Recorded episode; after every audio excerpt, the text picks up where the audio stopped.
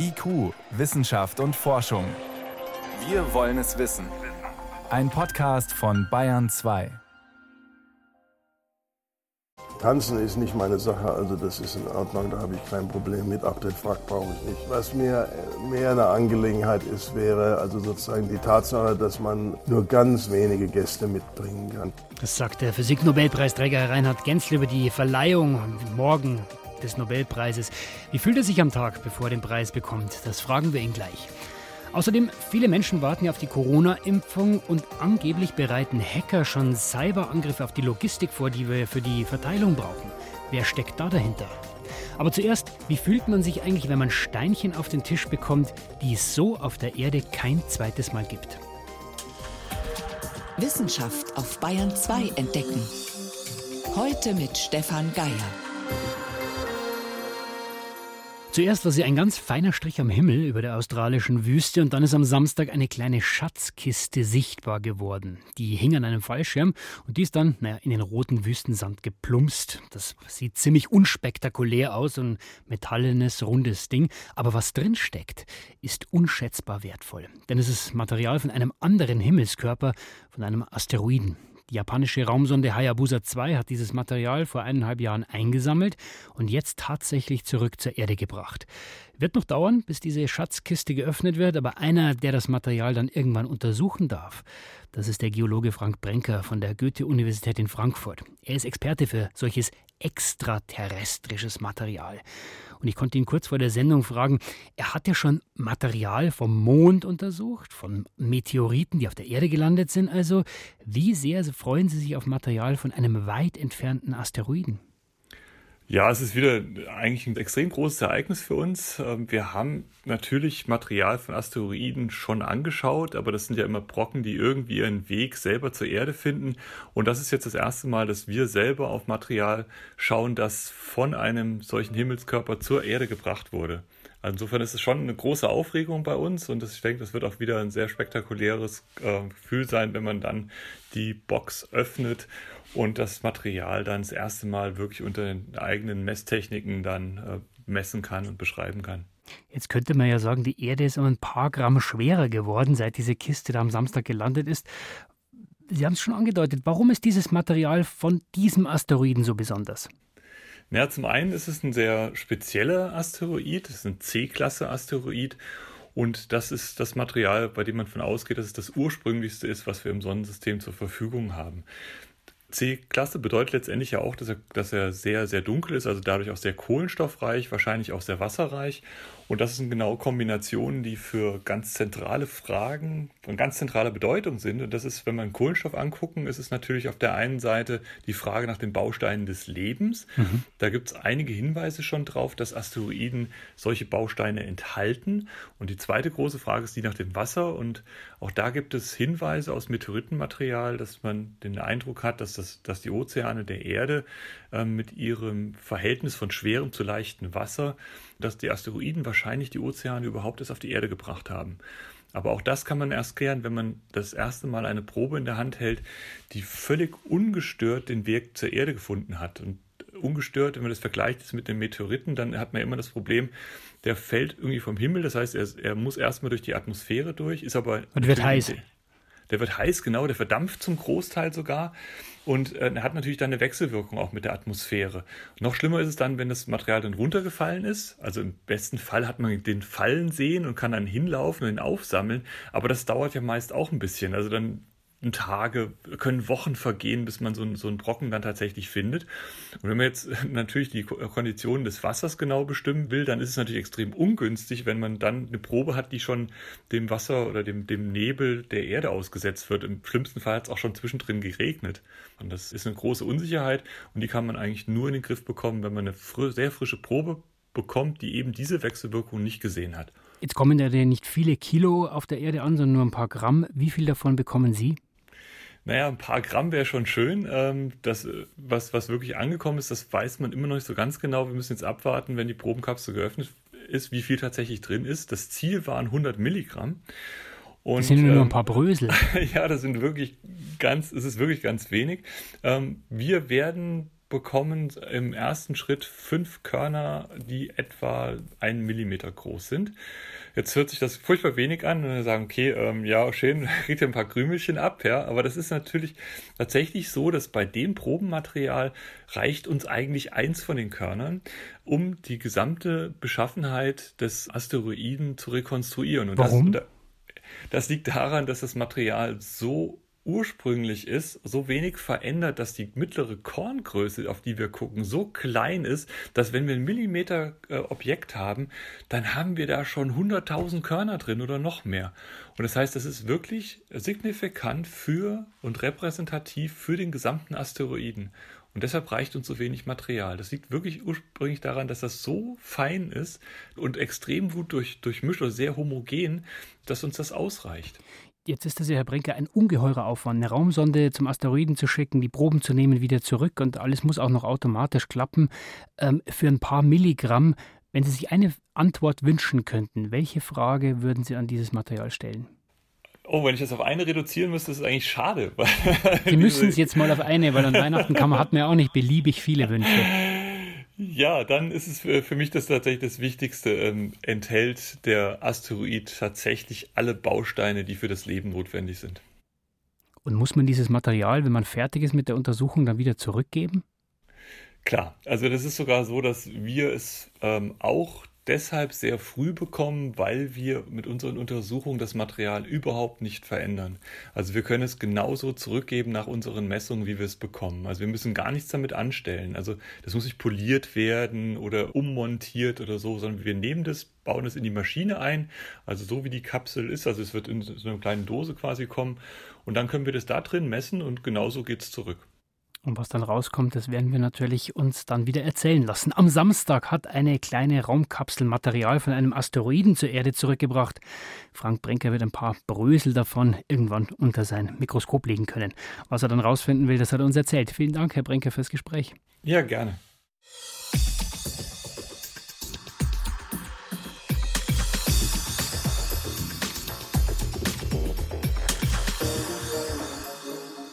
18.12 Uhr ist es und Sie hören Bayern 2.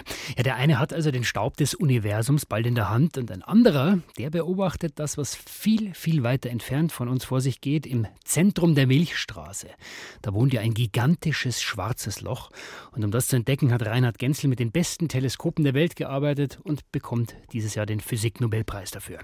Der Astrophysiker gilt als einer, dem seine Forschung immer wichtiger war als Preise und Auszeichnungen. Trotzdem, morgen kriegt er den Preis überreicht, nicht in Stockholm wie üblich, sondern in München in der Staatskanzlei. Ich hatte vor der Sendung das Vergnügen, mit ihm darüber zu sprechen und wollte natürlich zunächst mal wissen, hat der Gedanke an den Nobelpreis vor der Bekanntgabe dieses Jahr auch schon eine Rolle gespielt in seinem Leben?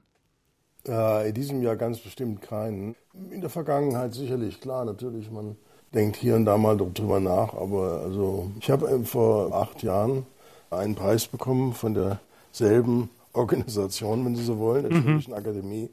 Er nennt sich den Crawford-Preis und der ist, wenn Sie so wollen, der Nobelpreis für die Felder, für die es keinen Nobelpreis gibt. Mhm. Und insoweit war ich mir eigentlich sicher, dass es damit sozusagen äh, die Sache abgeschlossen ist. Und seitdem sind Sie ein besonders gefragter Gesprächspartner. Das ist ja auch eine neue Rolle. Wie wichtig ist es Ihnen denn nicht nur die Forschung, sondern auch die Kommunikation über die Forschung, also den Laien zu erzählen, worum geht es bei den schwarzen Löchern? Es macht mir schon Spaß, ich muss sagen. Und also äh, ist ja auch wichtig, dass die breite Öffentlichkeit sozusagen versteht, was wir wollen. In der Astronomie haben wir natürlich da, sagen wir mal, bessere Karten manchmal, weil also die, wir haben Bilder und Bilder sprechen tausend Worte, nicht?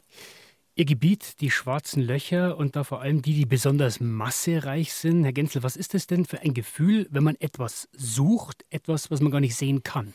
Naja, gut, man sieht sie ja schon. Äh, man sieht die Auswirkungen auf die Umgebung. Nein, ja nicht. Das ist das, was wir machen letztendlich. Aber die Art und Weise, wie diese Objekte letztendlich entdeckt wurden in den 60er Jahren, äh, ist eben doch ein Lichtphänomen. Ja, das, weil eben schwarze Löcher sind in dem Sinne schwarz, weil das Licht innerhalb einer bestimmten Entfernung, in dem sogenannten Ereignishorizont, nicht mehr nach außen kommen kann. Mhm. Aber wenn Materie einfällt, auf dem Weg in das schwarze Loch und bevor die Materie dann letztendlich äh, verschwindet, wird das Material äh, aufgeheizt und kann dabei sehr intensiv strahlen. Und das ist das, was man letztendlich entdecken kann. Nichtsdestotrotz, äh, wenn man diese Sachen dann so entdeckt hat, weiß man natürlich noch nicht. Was ist denn das jetzt, was man da sieht? Und da haben Sie also recht, die, letztendlich benutzen wir den Einfluss dieser Massen, dieser kompakten Massen auf die Umgebung, auf die Raumzeit, wie Einstein das vorhergesagt hat, um damit die Raumzeit zu untersuchen und damit sozusagen, indem wir immer näher rankommen, einzuschränken, was es denn für Objekte sein könnten. Sie haben gerade gesagt, die Astronomie hat den Vorteil, dass sie in Bildern kommunizieren kann. Nehmen Sie uns doch mal kurz mit auf so eine Reise. Sie sind ja mit Teleskopen unterwegs und gedanklich irgendwo im Universum, treffen dann auf so ein schwarzes Loch. Was ist das denn in Ihrer Vorstellung? Ist das dann eben offenbar kein abstraktes Gebilde? Ist das ein gefräßiges Monster? Wie sehen Sie das? Ich gestehe, die Rätsel, die man also noch nicht gelöst hat, an die denkt man vielleicht nicht jeden Tag, sondern man und in der Tat, ich muss sagen, also wenn Sie die Begründung des Nobelkomitees sehen, dann hüten die sich wohl davor zu sagen, dass wir supermassive schwarze Löcher gesehen hätten. Ja, weil in der Tat dieser Beweis in der striktesten Form, den haben wir noch nicht ganz geführt. Jetzt bekommen Sie den Nobelpreis für diese Entdeckungen. Und Sie sagen trotzdem in einem Interview, Sie sind selber Anfänger, was das Thema schwarze Löcher betrifft. Wollen Sie damit uns als Nicht-Experten motivieren, uns damit zu beschäftigen? Ja, denn es ist ja so, wenn Sie sich mal anschauen, wie viele Publikationen denn so geschrieben werden heutzutage über das generelle Thema schwarze Löcher, mhm. dann werden Sie zu Ihrem Erstaunen feststellen, dass das auf einer Exponentialkurve sitzt seit 1920er Jahre. Ja. Mhm. Das heißt also, es ging nicht direkt nach Einstein los, aber dann so seit Mitte der, Mitte der 50er Jahre ging es richtig los. Und also stellen Sie sich das vor, exponentielle Kurve. Das haben wir ja jetzt gerade bei Covid gesehen, was das bedeutet. Mhm. Ja, und das liegt daran, weil eben die Gravitationstheorie von Einstein mit an Sicherheit grenzender Wahrscheinlichkeit unvollständig ist. Die Vorhersage der allgemeinen Relativitätstheorie dass in diesen schwarzen Löchern alle Masse in einer Singularität im Zentrum, also einer Punktmasse, ja, mit keiner Ausdehnung mhm. vereinigt sein müsse. Das kann nicht richtig sein. Das Problem ist, wir können keine Messung machen, weil wir eben aufgrund dieses Ereignishorizonts da nicht reinschauen können. Jetzt werden Sie und Ihr Team damit ausgezeichnet mit der amerikanischen Kollegin Andrea Guess, die auch ausgezeichnet wurde. Heißt, das haben Sie nie wirklich zusammengearbeitet. Würden Sie sagen, so eine Konkurrenz, die ist förderlich, wenn man in so komplexen Gebieten unterwegs ist? Oder ist es vielleicht auch manchmal schade, weil man zusammen vielleicht sogar mehr erreichen hätte können oder schneller gewesen wäre? Beides kann der Fall sein. Also die Naturwissenschaft lebt ja davon, dass wenn jemand sagt, ich behaupte Folgendes, dass äh, jemand anders das äh, nachweist. Und, und, im gewissen Sinne waren wir ein Ballett, wenn Sie so wollen, das vor dem Publikum gleichzeitig denselben Tanz aufgeführt hat, ohne uns zu sehen. Und der Tanz war in, in der Tat identisch, also die Resultate waren identisch. Und das hat natürlich vielen, die da zugeschaut haben, sehr schnell die Überzeugung äh, geliefert, dass das richtig sein muss. Das Problem jetzt ist, äh, dass also die Methoden, die wir benutzen, werden immer komplexer. Inzwischen benutzen wir nicht nur mehr ein Teleskop, sondern wir schalten jetzt schon vier Teleskope zusammen, um noch höhere Auflösungen zu bekommen. Mhm. Und dann wird natürlich der Aufwand, den man treibt, immer größer und irgendwann mal auch, kann man sagen, wird es dann besser eigentlich, wenn man dann international zusammenarbeitet. Oder manchmal muss man es einfach aus Ressourcengründen. Also um im Bild zu bleiben, dann um sozusagen zusammen zu tanzen. Jetzt ist die Preisverleihung morgen eigentlich hochoffiziell. Eigentlich findet sie in Stockholm statt, kann nicht wie gewohnt stattfinden wegen den Corona-Bestimmungen. Herr Genzel, sind Sie traurig, dass Sie dieses Ereignis jetzt so wie es eigentlich gehört nicht miterleben können und dass Sie dann auch nicht im Frack tanzen dürfen? Also ich würde mal sagen, natürlich, ich weiß von vielen Kollegen, die also bei dieser berühmten Feier in Stockholm dabei waren, was das für eine tolle Sache ist. Tanzen ist nicht meine Sache, also das ist in Ordnung, da habe ich kein Problem mit, auch den Frack brauche ich nicht. Was mir mehr eine Angelegenheit ist, wäre also sozusagen die Tatsache, dass man nur ganz wenige Gäste mitbringen kann. Also normalerweise ist es ja Usus, wenn man nach Stockholm geht, dann kann man sowas wie ein Dutzend oder, oder 15 oder sowas Gäste mitbringen mhm. und äh, damit auch denjenigen, die mitgearbeitet haben oder denjenigen, denen man vieles verdankt, zum Ausdruck zu bringen. Mhm. Das ist jetzt morgen leider nur in ganz geringem Maße möglich und es gibt auch kein Abendessen, soweit ich weiß. Und wegen Covid dürfen wir auch, glaube ich, keinen Sekt haben. Also es ist dann an der Grenze natürlich. Wie geht es einem Nobelpreisträger kurz vor der Verleihung der höchsten Auszeichnungen der Wissenschaft? Das waren spannende Einblicke von Reinhard Genzel, der morgen den Physik-Nobelpreis in München verliehen bekommt. Herr Genzel, ich freue mich sehr, dass Sie sich Zeit genommen haben für uns und wünsche Ihnen trotz allen Widrigkeiten eine feierliche Verleihung morgen. Vielen Dank. Ja, vielen Dank. Bayern 2. Wissenschaft schnell erzählt. Das macht heute Johannes Rostäuscher. Johannes, es geht um Corona, aber nicht um eine Impfung, sondern um ein mögliches Medikament. Ja, es geht um ein Grippemittel, also gegen die gute alte Influenza, das gerade in der Erprobungsphase ist. Das heißt Molnupiravir. Aha. Und das, das Aufregende jetzt daran ist, dieses Grippemittel hilft bei Frettchen offenbar ausgesprochen gut gegen Corona. Ausgesprochen gut heißt? Ja, eigentlich sehr gut. Äh, amerikanische Forscher haben Frettchen mit Corona infiziert und zwölf Stunden später das neue Mittel verfüttert an die und nach 24 Stunden waren keine infektiösen Viren bei diesen Frettchen mehr zu finden, wenn es stimmt, was die Forscher da gesehen haben. Gut, aber das würde bedeuten, dass man es ganz früh nehmen muss, eigentlich direkt nachdem man sich angesteckt hat. In der Tat, also bei diesem Versuch war es so, aber es zeigt zumindest, dass es grundsätzlich sehr stark wirkt gegen Coronaviren und das ist schon fast fulminant. Also die Frettchen werden nicht krank, aber sind sie deswegen auch dann weniger ansteckend? In der Tat hemmt das auch in diesem Versuch zumindest die Übertragung. Die künstlich infizierten Frettchen waren zusammen mit gesunden, also mit nicht infizierten Frettchen im Käfig und die gesunden ist, sind nicht infiziert worden. Da wurde kein Virus nachgewiesen. Frettchen. Jetzt sind wir keine Frettchen. Naja, das stimmt, aber wir sind immerhin ähnlich, was unsere Empfänglichkeit für Coronaviren angeht. Deswegen sind da auch Frettchen benutzt worden. Deshalb sind die Forscher da recht optimistisch und das Ganze hat auch noch einen Vorteil. Es wird ja eben schon erprobt, eben als Grippemedikament mhm. und ist da schon in der klinischen Studie Phase 2, 3. Mhm.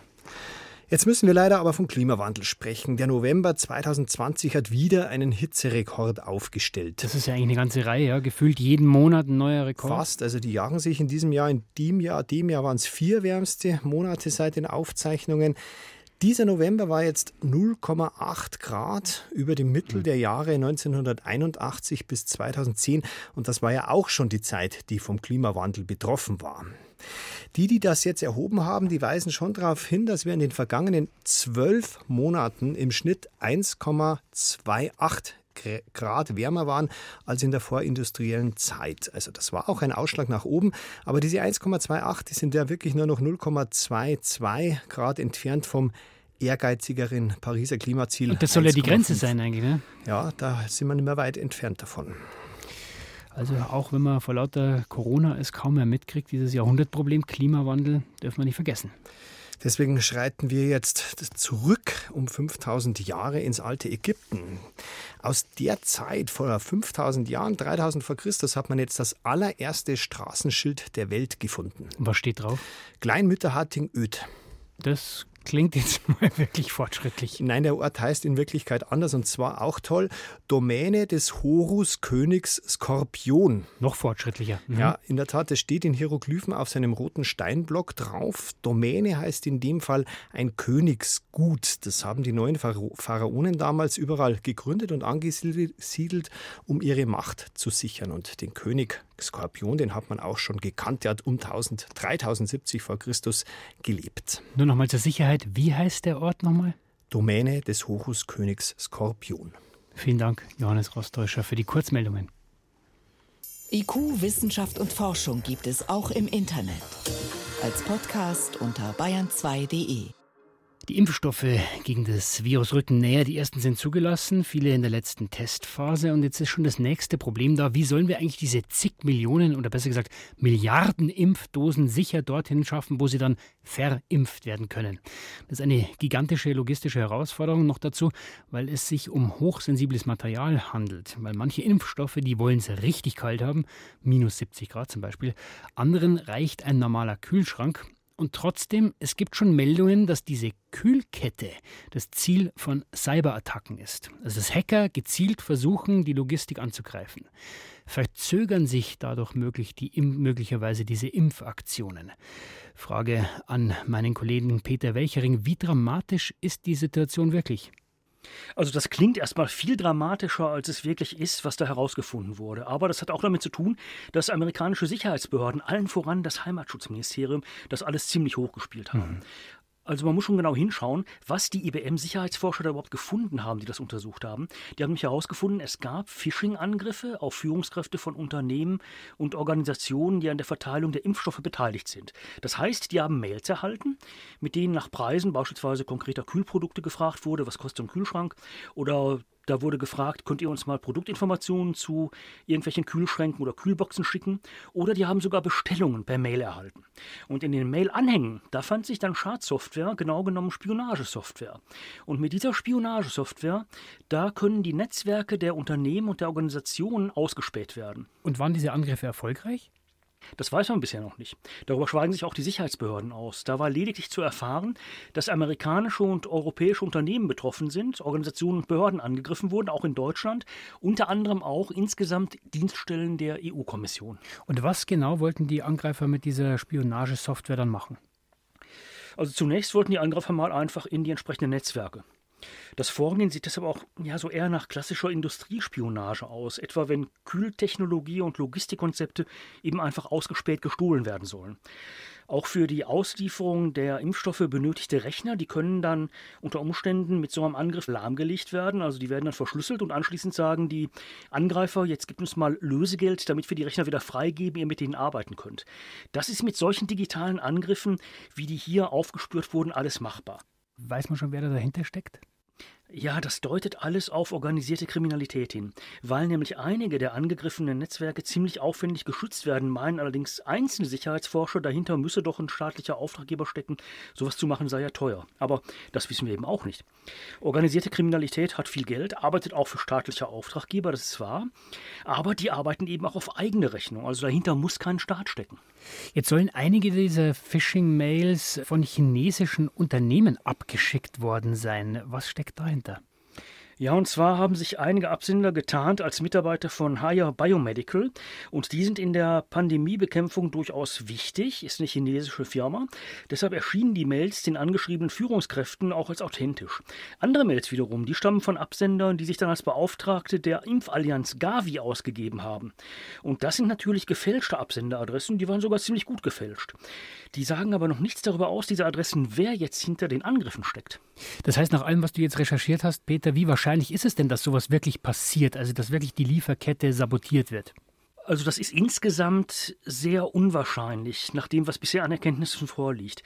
Das Heimatschutzministerium, wie gesagt, hat das ziemlich hochgespielt, aber UNICEF und andere haben eben auch sofort darauf hingewiesen, dass sie alles tun, um ihre Rechner zu schützen. Und das sind ja nicht die ersten Angriffe auf solche an der Corona-Forschung beteiligten Rechner. Die kennen wir ja seit Frühjahr. Deshalb sind die Organisationen, die daran beteiligt sind, eigentlich auch einigermaßen gut vorbereitet darauf.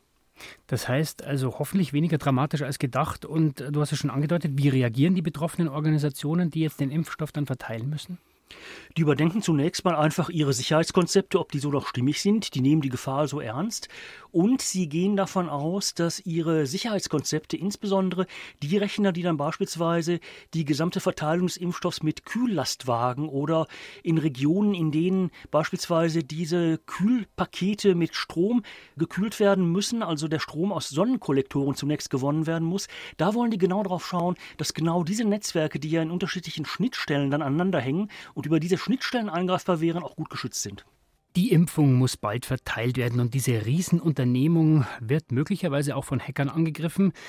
Die Hinweise, die es bislang gibt, die sind eher schwach, aber die Gefahr ist da, haben wir gehört. Das waren Informationen und Einschätzungen von meinem Kollegen und unserem Fachmann für die IT-Sicherheit, Peter Welchering. Vielen Dank.